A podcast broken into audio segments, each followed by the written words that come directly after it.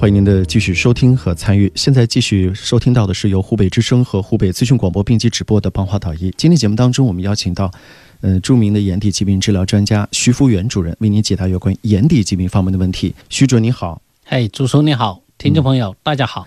二十一号听众你好，请讲。喂，导帮我导医，哎，你好，嗯也，我想请教徐主任，嗯我呃，我也是个眼睛问题，嗯我的左右眼睛是零八年动了手术的，嗯不到一年就这眼睛就不看见，彻底没得得没得光了，做什么手术？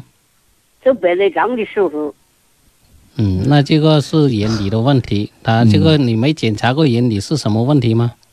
他检查的他就开的刀嘛，我检查过后开的，还是在老人家是这样的啊，好，长话短说，白内障手术呢，我也跟大家普及一下这个知识。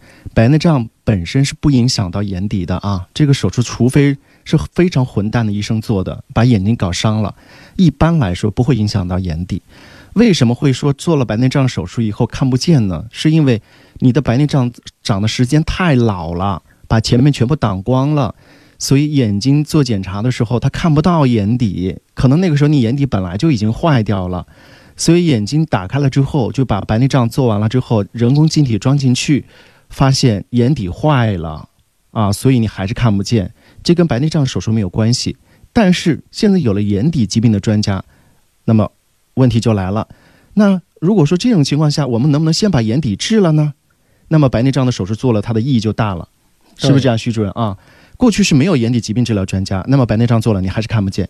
现在有了眼底疾病治疗专家，如果说白内障做了视力还是没有改善，那么眼底的专家再接着给你把眼底治好，视力仍然是可以提高的啊。所以现在就是这个问题了。